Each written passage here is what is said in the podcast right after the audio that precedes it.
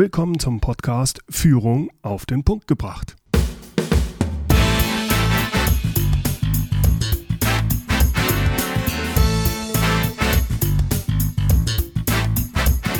Inspiration, Tipps und Impulse für Führungskräfte, Manager und Unternehmer.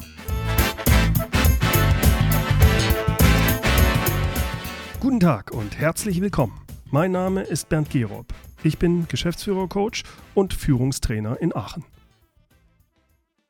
Mitarbeiter erfolgreich zu führen ist nicht einfach. Was gehört da nicht alles dazu?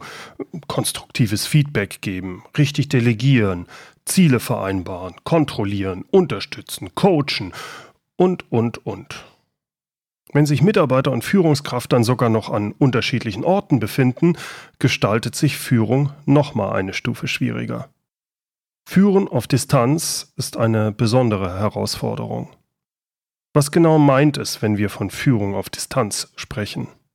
Nun, einfach formuliert können wir sagen, Distanz ist, wenn ich meine Mitarbeiter nicht sehen kann.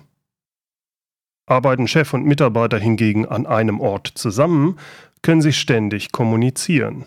Ohne örtliche Distanz sieht der Chef ständig, was seine Mitarbeiter wann tun und er kann schnell eingreifen, wenn er es für nötig hält. Auch die Mitarbeiter können jederzeit Fragen stellen und Rückmeldungen geben. Der Chef ist ja schließlich immer da. Ein persönliches Gespräch ist jederzeit spontan möglich. Diese örtliche Nähe kann allerdings dazu führen, dass der Chef das Gefühl hat, er habe alles und jeden unter Kontrolle. Dadurch ist die Gefahr groß, dass der Chef micromanagt. Er kontrolliert ständig, redet überall rein, äh, weiß alles besser und lässt seinen Mitarbeitern keinen Freiraum. Und er selbst, er selbst ist so mit diesem operativen Überwachen beschäftigt, dass er sich nicht um die langfristigen strategischen Dinge, um die wichtigen Sachen kümmern kann. Wer auf Distanz führt, wird allein schon durch die Distanz dazu gezwungen, nicht oder zumindest weniger zu micromanagen. Man könnte auch sagen, die eigene Führungsschwäche zeigt sich klarer und härter, sobald ein Chef gezwungen ist, auf Distanz zu führen. Schlechtes Delegieren, Kontrollwahn und auch unklare Ziele lassen sich einfacher kaschieren, wenn man als Führungskraft ständig spontan im direkten persönlichen Kontakt mit seinen Mitarbeitern sein kann. Man merkt seine eigene Führungsschwäche so nicht oder zumindest nicht so stark. Beim Führen auf Distanz gibt es diese Spontanität nicht. Wer da nicht richtig delegiert, Wer nicht klare Ziele kommuniziert und wer nicht mit Vertrauen führt, der wird scheitern. Nun ist es sicher noch ein Unterschied, ob sich der Mitarbeiter einfach nur in einem anderen Stockwerk befindet oder ob er an einem ganz anderen Standort oder im Homeoffice oder sogar in einem anderen Land irgendwo in der Welt arbeitet. Einige Herausforderungen sind aber sehr ähnlich oder gleich. Wenn Sie auf Distanz führen, müssen Sie sich im Klaren sein, dass persönliche Treffen und Gespräche die Ausnahmen sind. Der persönliche Kontakt ist stark reduziert. Deswegen müssen Sie gut planen und lernen, effektiv zu kommunizieren. Wenn Sie auf Distanz führen, sind Sie von technologieunterstützender Kommunikation abhängig. Wenn Sie keine persönlichen Meetings abhalten können, dann müssen Sie fast alles durch E-Mails, Telefon, Webinare oder Videokonferenzen besprechen und abklären. Wenn Sie das aber erfolgreich tun wollen, müssen Sie und Ihre Mitarbeiter Medienkompetenz entwickeln. Was meine ich damit? Nun, beispielsweise die Emotionen Ihres Gesprächspartners richtig zu deuten. Bei einem persönlichen Gespräch können Sie die Emotionen Ihres Gesprächspartners in seinem Gesicht oder in seiner Haltung ablesen. Das funktioniert aber nicht oder nur sehr schlecht bei Telefonkonferenzen. In meiner früheren Tätigkeit als Geschäftsführer habe ich regelmäßig viele Telefonkonferenzen mit mehreren Mitarbeitern rund um den Globus geführt. Ich empfand diese Besprechung als weitaus anstrengender als persönliche Meetings oder einfache Telefongespräche. Ich denke, es lag mit daran, dass ich bei diesen Telefonkonferenzen die Informationen und Emotionen der verschiedenen Teilnehmer unterschiedlich verarbeiten musste. Bei denjenigen Besprechungsteilnehmern, die über Telefon zugeschaltet waren, bekam ich nur das gesprochene Wort mit.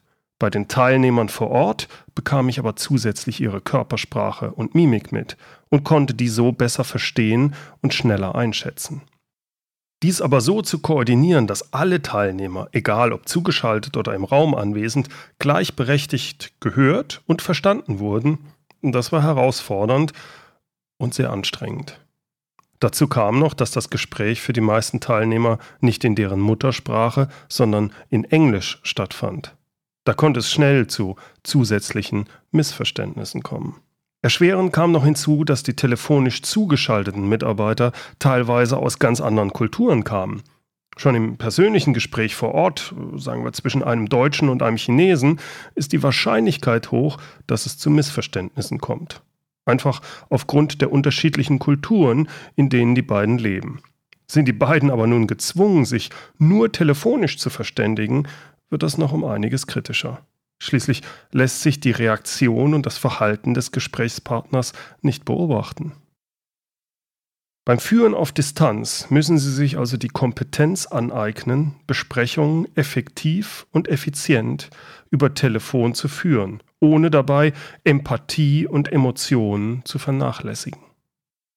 Es gibt aber noch andere Schwierigkeiten, auf die Sie achten müssen, wenn wir über Medienkompetenz reden die rein technischen Probleme. Glauben Sie mir, es kann richtig frustrierend sein, wenn Ihre Freisprecheinrichtung nicht richtig funktioniert und Sie einfach nichts verstehen, weil die aus Bombay per Telefon zugeschalteten Mitarbeiter alle irgendwie klingen wie Donald Duck mit indischem Akzent. Da macht eine Telefonkonferenz nicht wirklich Spaß. Auch die Situation, wenn die Telefonverbindung alle zwei Minuten gestört ist und Sie sich immer wieder neu einwählen müssen, auch das führt nicht gerade zu einer ausgeglichenen Stimmung. Ja, ich weiß schon, was Sie sagen wollen, aber heutzutage gibt es doch auch Webinare und Internet und Videokonferenzen. Da kann man doch die Reaktion und das Verhalten des anderen sehen. Naja, bedingt. Es macht erstens mal nur Spaß, wenn Ihre Internetverbindung auch schnell genug ist. Nicht nur Ihre, auch die des anderen. Ansonsten wird nämlich aus Ihrer Videoverbindung ganz schnell eine Standbildverbindung, die Ihnen wenig zusätzliche Informationen bringt. Selbst wenn alles funktioniert bei einer Videokonferenz, es ist trotzdem etwas anderes, jemanden auf dem Bildschirm zu sehen oder mit ihm im gleichen Raum zu sein. Die kurzen Gespräche und Reaktionen in einer Kaffeepause oder die Emotionen vor und nach dem Meeting bekommen Sie vor Ort mit, nicht aber, wenn Sie über Videokonferenz zugeschaltet sind. Wenn Sie auf Distanz führen, wird es schwieriger einzuschätzen, ob der Mitarbeiter gut arbeitet oder nicht. Sie haben weniger verlässliche Informationen und auch weniger Beobachtungen. Sie müssen ihre Mitarbeiter mehr darüber beurteilen, wie die Resultate sind. Besonders problematisch kann Führen auf Distanz werden, wenn ihre Mitarbeiter ihnen nur fachlich zugeordnet sind und sich an einem anderen Standort befinden oder sogar in einem anderen Land arbeiten. An diesem Standort hat der Mitarbeiter meistens dann einen direkten Vorgesetzten, mit dem Sie sich abstimmen müssen. Zum Beispiel, wenn der Mitarbeiter Ihnen im Rahmen eines Projekts dann zugeordnet ist. Diese Situation findet sich häufig in Unternehmen, die in einer Matrixstruktur arbeiten.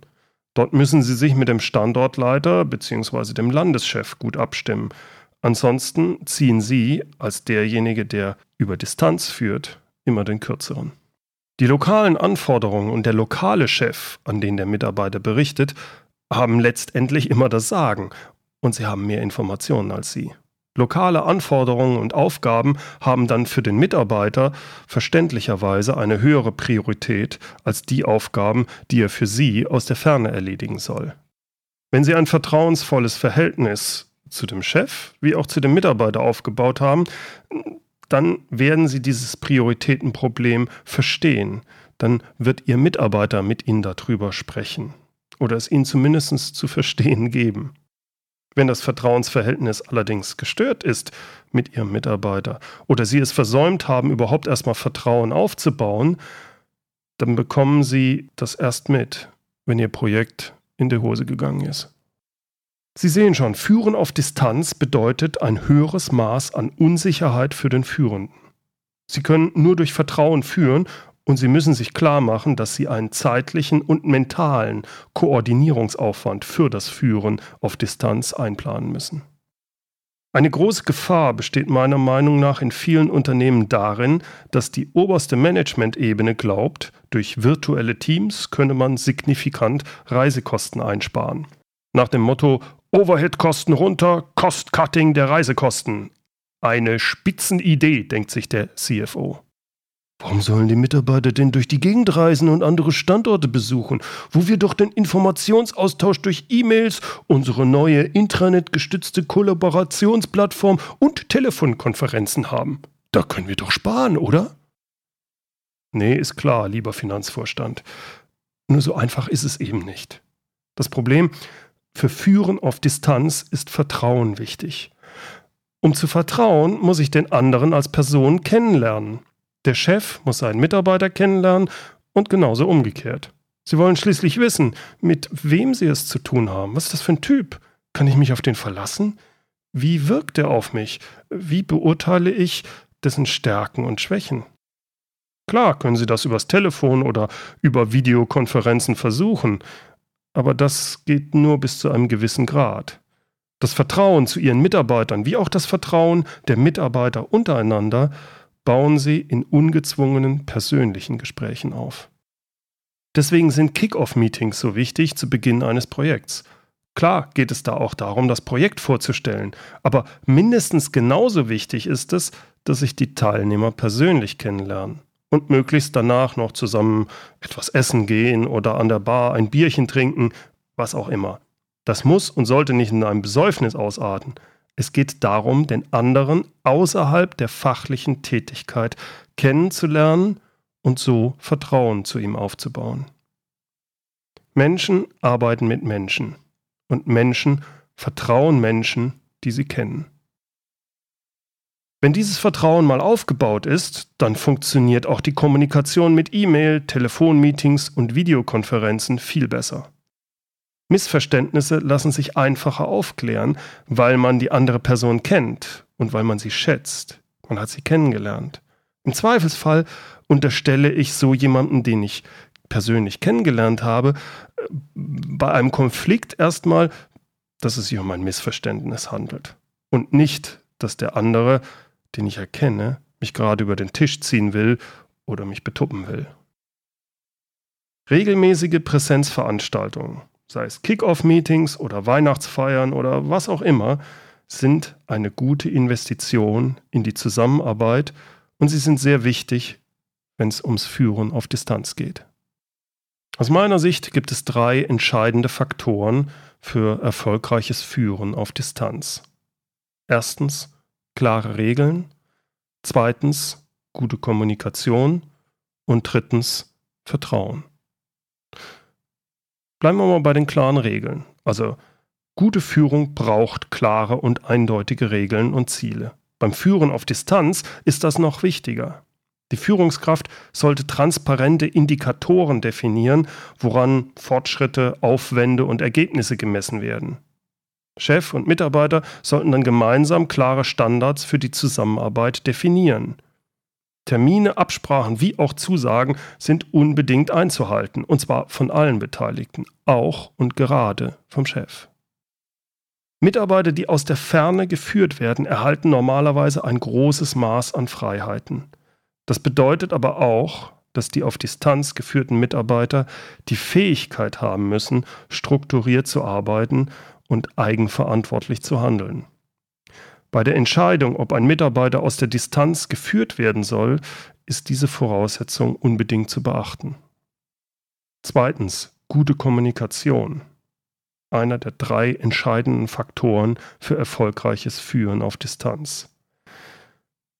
Die vorhin erwähnte Medienkompetenz ist sehr wichtig, auf Seiten des Mitarbeiters wie auch auf Seiten des Chefs.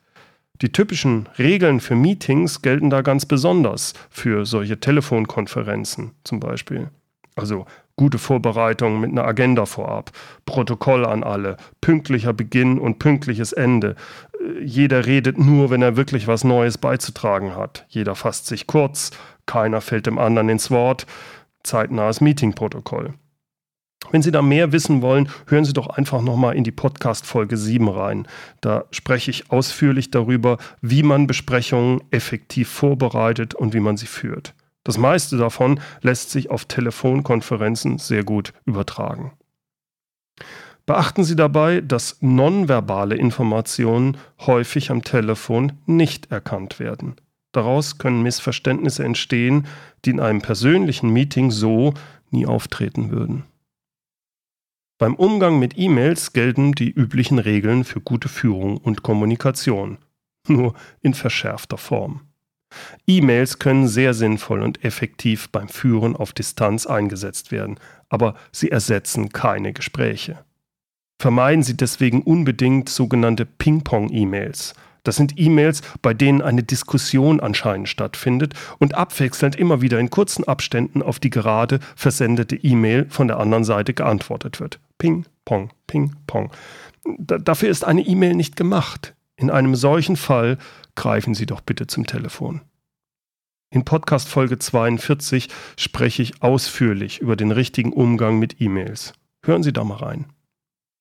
Je nach Komplexität der Aufgaben sollten Sie unterschiedliche Kommunikationsformen bevorzugen. E-Mails funktionieren sehr gut für zum Beispiel kurze Nachfragen, Ideenaustausch oder für Statusberichte. Für eine Diskussion oder eine Ergebnispräsentation sollten Sie schon eine Telefonkonferenz einberufen und am besten vorher die Präsentation per E-Mail rumschicken. Auch Videokonferenzen sind natürlich hervorragend dafür geeignet, sei es mit Skype oder Google Hangout oder was für ein System Sie in Ihrem Unternehmen auch immer benutzen. Komplizierte Entscheidungen sollten Sie allerdings, wenn irgendwie möglich, im persönlichen Gespräch vor Ort treffen. Das Gleiche gilt für konfliktbehaftete Verhandlungen. Klar, manchmal ist das nicht möglich. Dann müssen Sie per Telefon oder Videokonferenz äh, eine Verhandlung führen. Aber wenn es möglich ist, besprechen Sie solche Themen besser persönlich, Auge in Auge vor Ort. Der dritte entscheidende Faktor für erfolgreiches Führen auf Distanz lautet Vertrauen. Wie bereits vorhin gesagt, Führen auf Distanz funktioniert nur mit Vertrauen. Deshalb müssen Sie erstmal Vertrauen aufbauen. Sie müssen, stärker als bei Mitarbeitern vor Ort, bereit sein, ihren Mitarbeitern Vertrauen entgegenzubringen. Fördern Sie das Kennenlernen untereinander wie auch das Wir-Gefühl durch Präsenzveranstaltungen. Wenn das nicht möglich ist, legen Sie zumindest Wert darauf, sich regelmäßig mit Ihren Mitarbeitern auch außerhalb des Fachlichen auszutauschen. Interessieren Sie sich für Ihre Mitarbeiter. Was, was bewegt Sie? Wie geht es Ihnen? Selbst wenn es telefonisch schwerer ist, nehmen Sie sich die Zeit und bauen Sie eine persönliche Beziehung auf. Nur so bauen Sie langfristig auch Vertrauen auf. Hier habe ich noch sieben Tipps für das erfolgreiche Führen auf Distanz für Sie. Erstens, sorgen Sie dafür, dass die Infrastruktur auf allen Seiten stimmt. Schnelle Internetverbindung, Laptop und Smartphone für jeden Mitarbeiter sollte eine Selbstverständlichkeit sein. Sorgen Sie aber auch dafür, dass Sie, wie auch Ihre Mitarbeiter, ausreichend Reise- und Zeitbudget zur Verfügung haben, um sich regelmäßig zu treffen. Bei internationalen Teams kann das Treffen vielleicht nur einmal im Jahr sein, aber immerhin. Zweitens, führen Sie mit Vertrauen. Führen Sie mit Zielen und mit Sinn. Es ist Ihre Aufgabe, dass Ihr Team ein gemeinsames Verständnis der Zusammenarbeit hat. Unterstützen Sie das Wir-Gefühl und denken Sie immer daran, die zur Verfügung stehende Technik ist kein Ersatz für gute Führungsarbeit. Drittens, geben Sie Ihren Remote-Mitarbeitern regelmäßig konstruktives Feedback, wenn möglich persönlich oder zumindest im Zweier-Telefongespräch. Viertens, achten Sie darauf, dass Sie Ihre Mitarbeiter nicht demotivieren durch unnötiges Reporting. Unterstützen Sie deren Selbstverantwortung und Eigeninitiative. Fünftens, kommunizieren Sie regelmäßig und häufig mit allen Beteiligten. Bewährt haben sich regelmäßige Jourfixe, also zum Beispiel fest eingeplante monatliche Telefonkonferenzen. Achten Sie auf großzügigen Informationsfluss. Da die Mitarbeiter nicht an ihrem Standort sind, gelangen sonst wichtige Informationen erst gar nicht zu denen. Es ist Ihre Aufgabe, diese Informationen fließen zu lassen. Sechstens, persönliche Treffen sind entscheidend. Veranstalten Sie möglichst ein Kick-off-Meeting zu Beginn und unterstützen Sie den ungezwungenen persönlichen Kontakt zwischen den Teammitgliedern. Wenn Sie zu anderen Standorten reisen, nutzen Sie die Zeit vor Ort für möglichst viele Gespräche.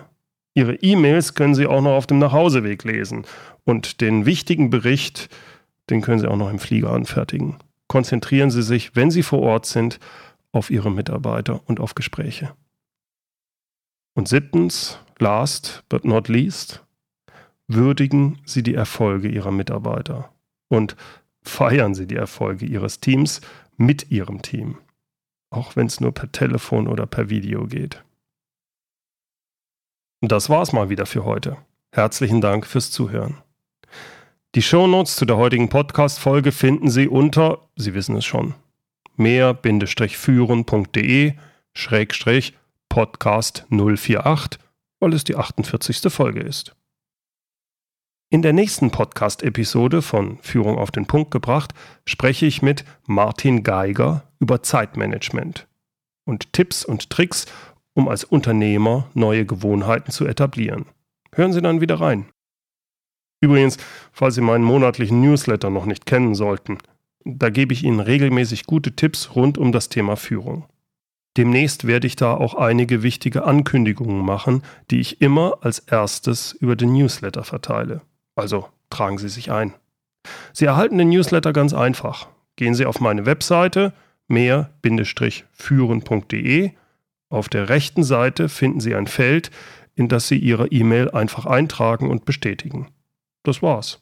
Sobald Sie das gemacht haben, erhalten Sie monatlich den Newsletter und noch einige wertvolle Gratis-Dinge, wie zum Beispiel mein Ratgeber Mehr führen, weniger managen, sieben hilfreiche Tipps zur Unternehmens- und Mitarbeiterführung. Zum Schluss wieder das inspirierende Zitat, heute von Annette Andersen.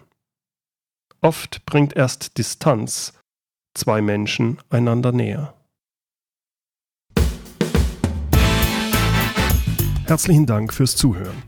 Mein Name ist Bernd Gerob und ich freue mich, wenn Sie demnächst wieder reinhören, wenn es heißt Führung auf den Punkt gebracht. Inspiration, Tipps und Impulse für Führungskräfte, Manager und Unternehmer.